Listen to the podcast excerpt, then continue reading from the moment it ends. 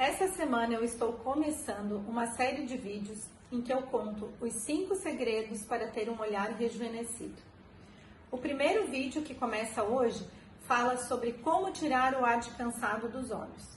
Se você se olha no espelho e sente seu olho sempre com aspecto de cansado, com aquelas olheiras profundas, ou se você acorda e as, mesmo tendo dormido bem, as pessoas perguntam para você se você não dormiu bem aquela noite, então essa série de vídeos é para você. E eu vou contar agora com a minha experiência quais são os procedimentos minimamente invasivos feitos em consultório que você pode é, corrigir isso. Meu nome é Daniela Ribeiro, para quem não me conhece, eu sou médica dermatologista, especialista em estética facial, com mais de 10 anos de experiência nessa área. E agora eu vou falar para vocês como corrigir o olhar de cansado. Primeiramente, a gente precisa saber qual é a causa desse seu olhar de cansado. Normalmente existe, além de flacidez de pele nessa região, a formação de bolsas, sobretudo pela perda óssea que a gente tem com o passar dos anos e também pela perda do coxim gorduroso profundo. Então, é prime o primeiro passo é a gente promover a estruturação da face, principalmente na região da bochecha e na região da têmpora, que é essa região aqui é, com o ácido hialurônico ou com a técnica de MD Coats. Então, através desses pilares de sustentação, a gente levanta e puxa essa pele toda que está sobrando nessa região dos olhos. Posteriormente, com esse mesmo ácido hialurônico, a gente procede ao refinamento e a reposição dessa perda que ocorre nessa área.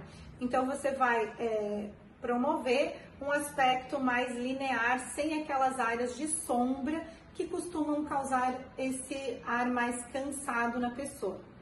Porém, se existe uma flacidez de pele importante ou existem bolsas, eu sempre prefiro associar algumas tecnologias, como por exemplo o Ultraformer, que trata muito bem essa, essas bolsas da área, também a utilização do EndMed e do laser fotona são ótimos para flacidez de pele as ruguinhas finas que formam nessa região. E por último, para casos mais avançados, a gente pode utilizar o plasmage, nos casos em que a gente precisa uma retração de pele maior. Então, o primeiro passo é uma análise minuciosa de qual o procedimento ideal para você, feito por um dermatologista com experiência.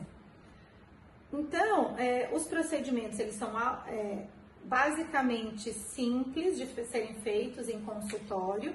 Né? Claro que isso depende da expertise de quem está realizando, principalmente os preenchedores, porque são áreas em que tem um risco de se preencher, então precisa ser um injetor experiente para que você tenha um bom resultado estético com isso.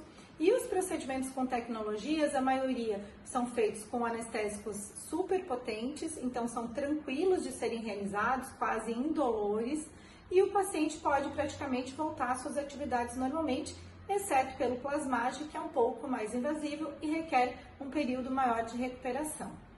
Se você gostou desse assunto, se interessa pelo assunto ou conhece alguém que vá gostar, curte esse vídeo e compartilhe com essa pessoa.